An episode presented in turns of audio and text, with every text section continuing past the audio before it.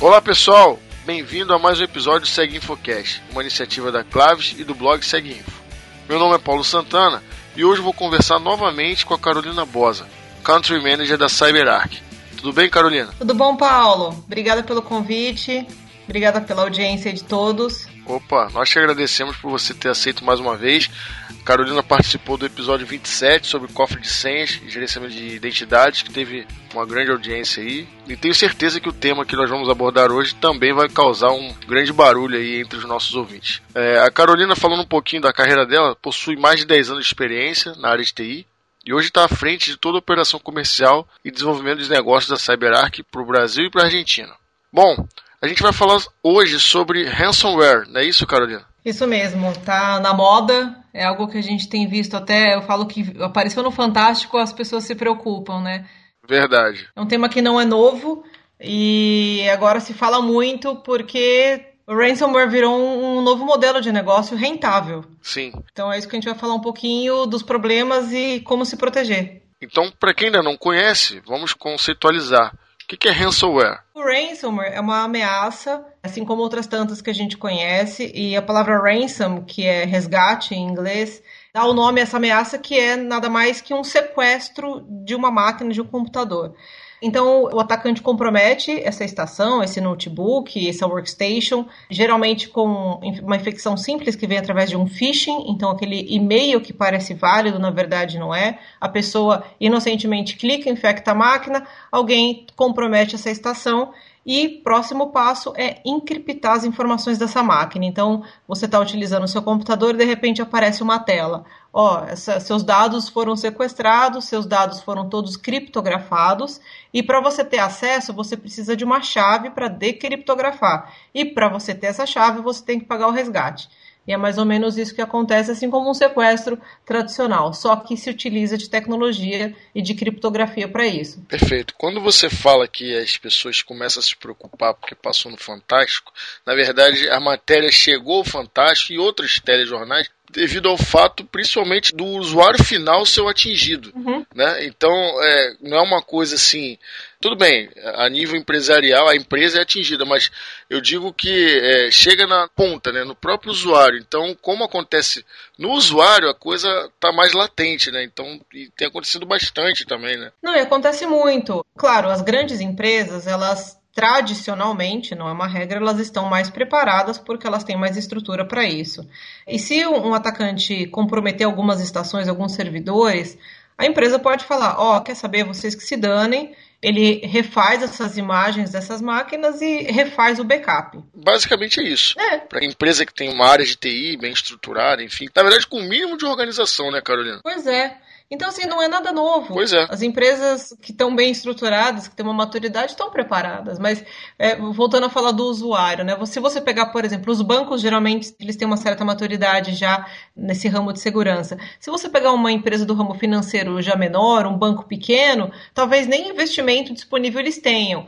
Então, eles são pegos de surpresa. E aí o atacante fala, ah, eu quero que você paga uh, o resgate, né, o ransom de é, 500 dólares. Geralmente esses valores são valores é, pagáveis, né, valores acessíveis, e geralmente se paga em Bitcoin, que é a tal da moeda que, que se fala muito que ela não é rastreável e é a moeda que é utilizada nesse submundo do crime. Sim. Então, são valores que uma empresa pequena ou um usuário doméstico pode pagar. Sim. O que acontece é que se alguém comprometer a minha máquina da minha casa, eu vou ter que pagar uma quantia de 500 dólares, tudo bem, eu arranjo esse dinheiro, eu resgato a minha máquina uma empresa que vai ter várias máquinas, vários servidores, muitas vezes o atacante consegue comprometer várias máquinas. Sim. A gente pode falar de centenas de máquinas.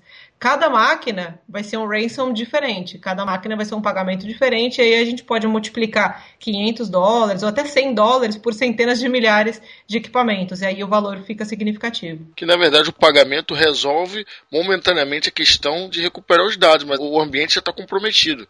Então, é, isso não volta, né? É, a gente não sabe se o atacante ainda está na empresa, né? Está no ambiente, é difícil saber se ele está, até porque a característica tradicional do ransomware, nesse tipo de ameaça, ameaça é que ele é polimórfico, ou seja, a cada nova infecção ou a cada deslocamento dele num ambiente, ele muda um pouquinho. Então você não consegue criar uma assinatura para detectá-lo.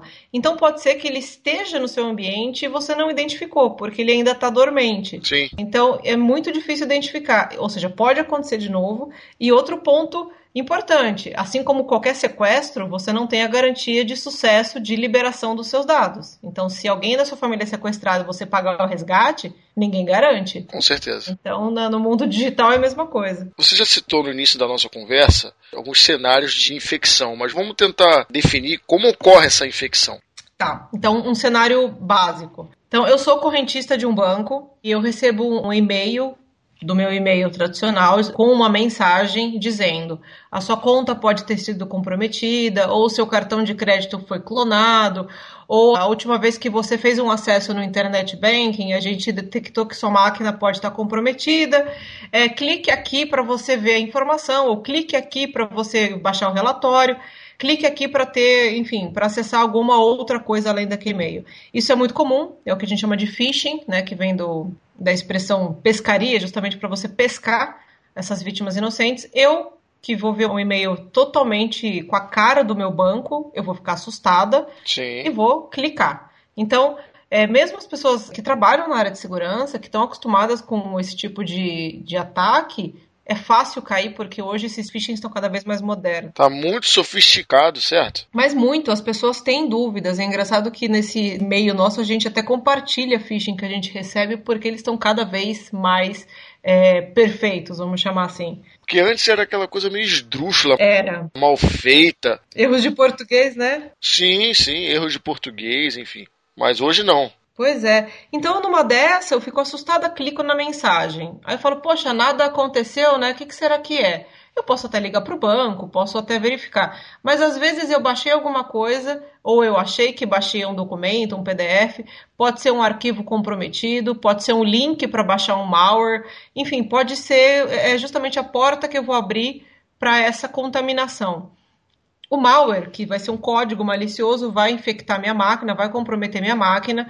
E a gente tem basicamente dois tipos de ransomware, né? Ele pode tentar encriptar o conteúdo da sua máquina a partir de uma chave que ele já carrega, né, no conteúdo dele, no payload dele, ou ele pode tentar agora ir para um servidor externo, utilizando a conexão de internet, e acessar é, um servidor de provisão de chaves, né? Então ele cada para cada ataque ele vai pegar uma chave diferente. Qual que é a diferença disso? Ele primeiro tenta falar com o servidor lá fora. Se ele não conseguir, ele usa a chave interna. Quando ele fala com o servidor lá fora, para cada máquina que é comprometida, porque comprometeu a minha máquina, agora esse malware, o atacante, ele vai tentar se deslocar em outras máquinas do meu ambiente. E quando ele tenta buscar uma chave na internet toda vez, a ideia é que ele utilize uma chave diferente para cada máquina. Por quê? Se for numa, num ambiente com 10 máquinas, ele conseguir encriptar as 10 máquinas, cada uma com uma chave, são 10 resgates diferentes. Sim. Se ele encriptar com a mesma chave, ou seja, ele tentou acessar a internet e não conseguiu, ele vai encriptar a primeira máquina com uma chave A, a segunda máquina com a mesma chave A e assim por diante.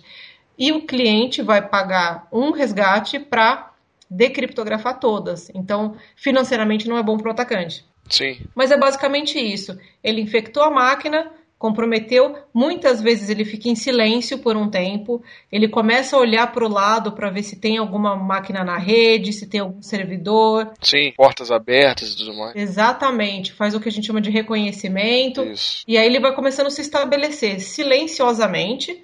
E também ele começa a mapear arquivos, ele começa a mapear compartilhamento de rede. Isso demora um tempo. A hora que ele viu que dá para tirar dinheiro daquele ambiente, ele começa o trabalho. Sim. Agora, Carolina, a gente está falando, eh, pelo menos eu ainda não tive conhecimento, a gente está falando essencialmente de máquinas com sistema operacional Windows, né? É, os exemplos que eu vi, é, realmente que eu andei lendo, eles são, a grande maioria, é, para Windows. Mas teve uma apresentação que, inclusive, a CyberArk fez na Black Hat, que é mencionado sistemas Linux também, macOS. Também? Também. Porque todo mundo fala, ah, Linux é mais seguro, ou é, Mac, né, o macOS é mais seguro. Na verdade, a questão do mais seguro é o seguinte, o Windows ele é largamente é, utilizado, então proporcionalmente tem muito mais máquina Windows. Sempre vai estar em desvantagem. Então, lógico que o atacante ele vai tentar atacar a máquina Windows porque ele tem muito mais chance de sucesso. Sim, com certeza. É, e o usuário comum, né, a grande maioria utiliza o Windows. Isso, ainda mais o Windows Client, né? Com certeza empresa. Agora, por exemplo, uma empresa, é, não é comum você ver macOS como endpoint tradicional. Sim. Geralmente um diretor que compra o computador dele, quer trazer. É, alguma coisa do tipo. Então não é que quem tem Linux ou macOS ou outro sistema operacional está livre desse tipo de situação. Imagina, não, a bandidagem está aí para todos os gostos e sabores, não tem não tem escolha, não. A gente pode considerar hoje que esse tipo de ataque possui bastante sucesso, né? Digamos assim. Sucesso no sentido negativo, né? Não, mas com certeza. E a gente começa a ver algumas histórias. Existem números assim de milhares de dólares que foram pagos de ransomware, né, de números é, levantados pelo FBI. Esse número com certeza não é preciso, porque não é todo mundo que divulga isso, não dá para ter um número. Muita gente não divulga. É lógico. Muitas empresas, né? Quando o usuário comum, que não sofreu muito com ransomware, ele comenta com os amigos tal, mas Sim. dependendo do, do ataque, do, do quão ele foi lesado, e se for uma empresa, é vergonhoso, né? Então. Não, não se comenta. Sem dúvida. Mas, além desses números serem alarmantes, a gente começa a ficar preocupado pelo seguinte: um hospital, por exemplo, que tiver suas bases locais, seus computadores criptografados, você perde acesso ao receituário de um paciente, né, ao histórico de um paciente, ele precisa tomar um remédio de emergência, é, mas e se ele tiver uma alergia? Então, isso não tem muita opção. O hospital vai ter que pensar rapidamente em pagar esse resgate sem a garantia do sucesso.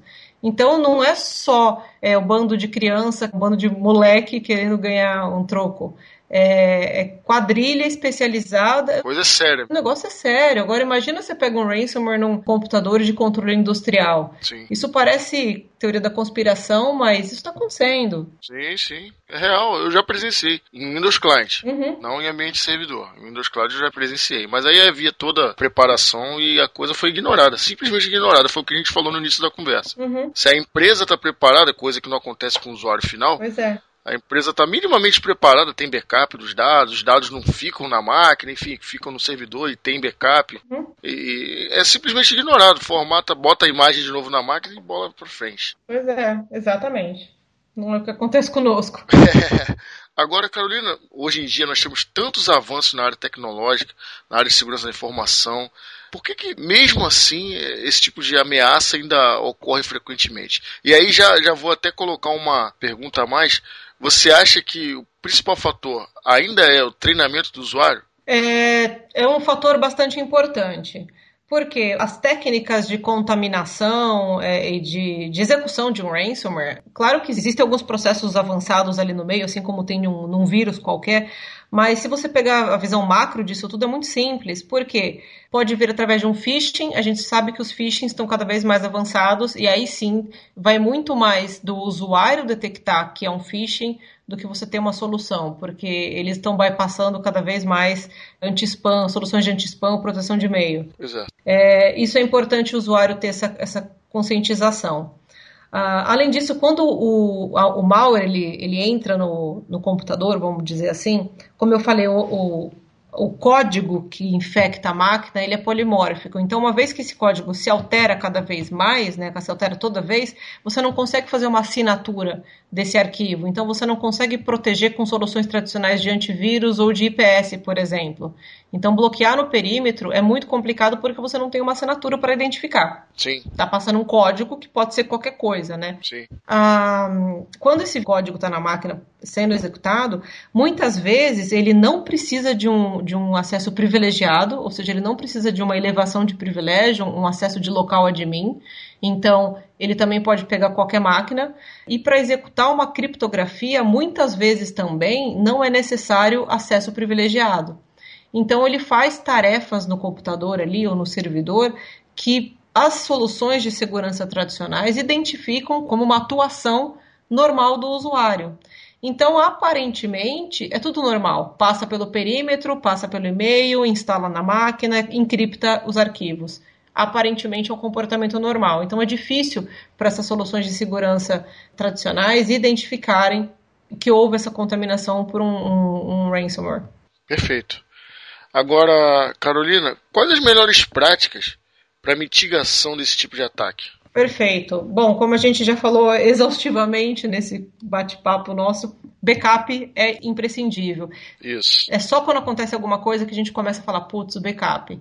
Então tenha sempre, tenha o hábito de fazer, mesmo no computador de casa, computador pessoal, tenha o hábito de fazer periodicamente. Porque se acontecer alguma coisa e você tiver que voltar num backup anterior ou numa imagem anterior, você perde muito pouco. Sim. É, arquivos que são realmente importantes. Então, agora acabei de criar um documento já faz um backup imediato do que é mais importante. Tem o hábito de fazer esse, o plano B imediato para coisas mais críticas. Às vezes em mais de um local. Pois é, então tenha localmente, mas põe no HD externo. Eu tenho o hábito, por exemplo, eu tenho um evento, uma palestra para fazer alguma coisa, eu sempre mando para o meu e-mail do Gmail. Sim. Porque eu falo, se der uma zica na minha máquina, Não, o pendrive, se o é. pendrive corromper. Pois é, e já aconteceu. Então, é comum, né? Então, claro, Sim. alguma vez aconteceu, eu fiquei na mão, Sim. aí a gente aprende. É, Outro ponto importante é essa questão de tomar cuidado com o que se clica, com o que se abre. É uma fonte que você desconfia, não vai abrir esse e-mail. Se o seu anti-spam bloqueou, deixa lá bloqueado.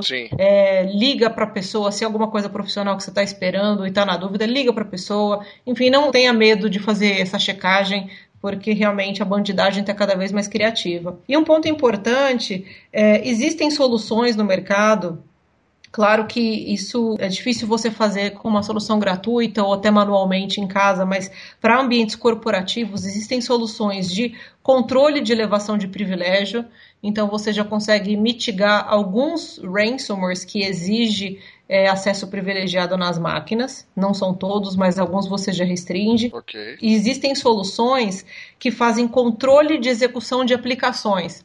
Como funciona? Você tem é, uma whitelist e blacklist, então o que pode ser executado e o que não deve ser executado. Por exemplo, num servidor é fácil, você diz tudo que pode executar porque são poucas aplicações. Sim. É, num desktop, por exemplo, você diz as aplicações que são permitidas e as aplicações que são proibidas. Você já pode logo de cara proibir um, aplicativo de baixar torrent, um aplicativo de instant messaging, enfim, você pode colocar sua blacklist.